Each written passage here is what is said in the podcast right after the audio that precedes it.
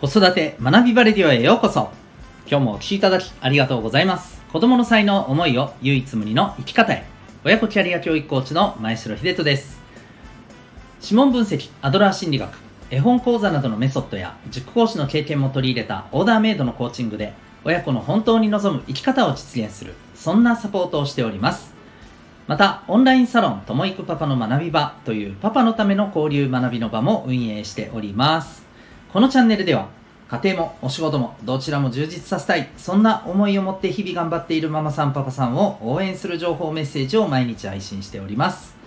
今日は第376回になります。違う世界に触れるというテーマでお送りしていきたいと思います。えっ、ー、と本題の前に一点お知らせをさせてください。えー、お子さんの持っている才能を伸ばしていきたい、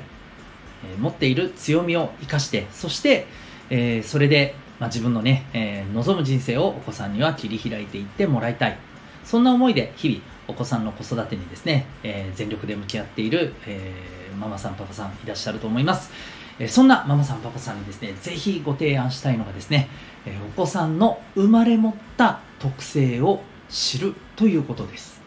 えなぜかというと、それを知ることによってですね、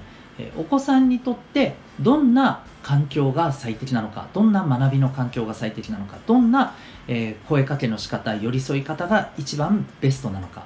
えー、その子の持ってる強みというものを伸ばすために、まあ、どのようなアプローチアプローチが最適なのかこういったところが見えてきます。いわば、まあ、強みを伸ばす子育ての、えー、これってもうね人それぞれ違いますからね。その子にとってのこの強みを伸ばす、えー、最適な子育ての環境、えー、あるいはまあもう本当にレシピみたいなね子育てのその子に関する子育てのレシピみたいなものが手に入る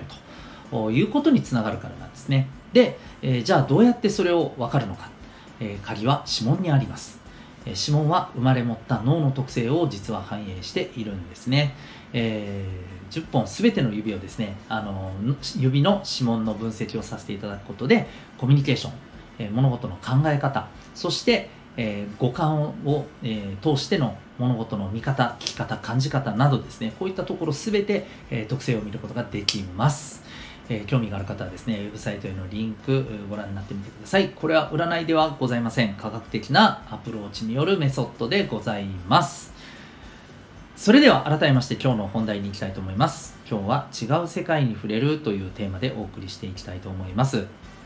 先日ですね、えっ、ー、と、まあ、ある、あの、キャリア教育の、えっ、ー、と、そうですね、まあ、え授業、学校の内でのですね、授業に、まあ、あの、見学をさせていただける機会がありましてですね、はい、中学生のね、えー、キャリア教育の授業をですね、えー、見ていた時のことなんですけれども、まあ、その時はですねさまざ、まなあの職業の方が複数名いらっしゃってですね、まあ、それぞれあの複数の教室に入ってもらってそれぞれの教室で、まあ、ご自身のお仕事のことや、まあ、ご自身のそうですね、まあ、これまでの経験とかあのこういったことを通して働くということに関するですね自分なりのですね思いとか大切にしてることっていうのを先生、えーまあ、先生としてね、えー課外授業の先生としてね、えー、生徒さんたちにそれを伝えで、まあ、生徒さんたちからのこう質疑応答もあったりとかねそういう内容だったんですね。で非常にですねあのー、もう楽しかったですし、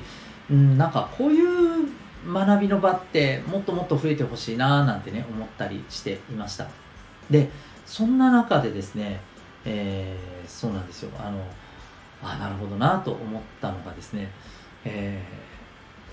ー、ある、まあ、あの生徒さんがですね、えー、質問ですということでねこう勢いよく手を挙げてで、えー、その質問がですねあそのそうその質問というかね、まあ、自分自身のことをねこう、まあ、ある意味、えー、言っていた感じなんですけど、うん、あの実は小学校のね、えー、時の先生に実は夢を潰されたんですということを言ってたんですね。うん、で自分もおおっと思って、まあ、僕はこう教室の外からねあの、えー、ねあのママさんパパさんが授業参観をするかのごとく僕は見学をしていたんですけどその時のこのキャリア教育の先生にですね、えー、こう聞いていたんですね。うん、なんかねその目指している職業がね、えー、いくつかあったんだけれども例えばそのいや、えー、お前はその体格で無理だとかですね、えー、脳みそが少ないから無理だみたいなことを言われたと。ね、ちょっとまあ、まあもちろんね、本人なりの解釈も入ってるんでしょうけれども、へえと思ってですね、でまあ何の根拠も、ね、何の根拠があってそう言ってるのかわからないんですけれども、うんまあ、そういうふうに言われたということがあって、ねまあまあその僕もへえと思いながらね聞いていたんですけれどもで、まあ、そのキャリア教育の先生もですねもう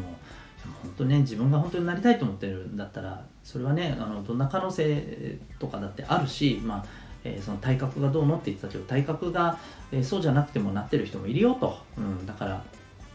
あの本当に自分がねなりたいんだったらそういうことに対してねあのいやうるさいぞぐらいに思っていいんだよと、うんね、そういうふうにねあのおっしゃってていや本当そうだなって思いながらねはい聞いていました。うんでもなんかああいう場だからこそねあのそうこういうことが言えたんだろうななんて僕はちょっとね思いながら見ていたんですよね。うんだから普段の授業もね一つ一つねこう積み重ねていくことも重要なんですけれどもやっぱりこういう違う世界に触れることでいろいろ感じることとかその時にこう湧き上がってきた、ね、思いとかね、え、衝動的に出てきたなんかこうね天から降ってきたじゃないですけどねなんかあこういうことかなとかねあこういうことちょっと言葉にしておきたいとかね、えー、思うことがあったんだろうなと思います。うん僕なんかでもすごくね見ててなんか良かったなと思っててまあおそらくこの生徒さんね多分ねやんちゃなんだろうなと思うんですよ。うんおそらくね。そういう感じな雰囲気なんです。でもね多分いろんな思いがあって、えー、そういうふうにね、えー、先生からの言われたことをね感じ取ってたんだろうなと思うとね小学校の時のねなんかなんかいたたまれないなって思ったりしましたね。なんかもう僕としてはすごいでもね元気にそれを言うんですよね。だからまあもしかしたらねその子の中ではある程度半分くらいは消化できてる部分もあるのかもしれないけれどもでもすごくね元気に言ってくれてたからいやだったらその元気さで君が先生になって君は夢を伸ばす先生になったらええやんっていうふうにね僕はなんかすごい思いながらねあの見てましたね。うん。まあ本当ねあのこういうなんか機会ってすごく重要だなと思いました、うん、なんか周りの子たちもおい、ったれいったれとか言ってね、なんかね、あお、煽ってるし、みたいな感じでしたけど、なんかでもね、あの、この煽りもある意味、こう、彼女を、まあまあ、ちょっとね、なんかちょっと、あのー、まあまあ、煽りもあったかもしれないけれども、うん、なんかちょっと、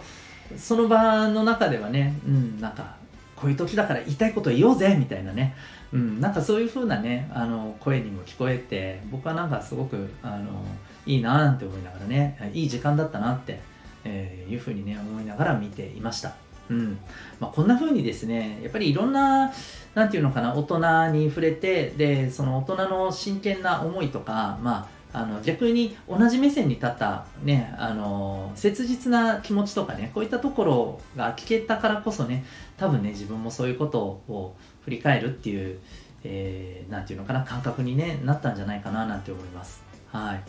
あのぜひですねやっぱりお子さんにいろんなね大人に触れてもらういやまあいろんな体験をしてもらうっていうことはねすごくね大事なんじゃないかなと思いますうんまああのー、私自身ももちろんねそういう機会を一つでも多く作れたらということでまたちょっとあのー、このラジオでもですね、えー、まあ、ちょっとこうはい、シェアをさせていただこうと思うんですけど、またちょっと新しいですね、試みをね、していこうなんて思ったりしています。まあ、えー、本当にお子さんにね、様々な、やっぱり可能性をね、感じてもらうためにも、えいろんな世界に触れてみるという環境を私たちがね、どんどん与えていくこと、え作っていくこと、えこれをね、しっかりやっていきましょうというね、まあ、そんな気持ちでございました。ということで今日は違う世界に触れるというテーマでお送りいたしました。最後までお聴きいただきありがとうございました。また次回の放送でお会いいたしましょう。学び大きい一日を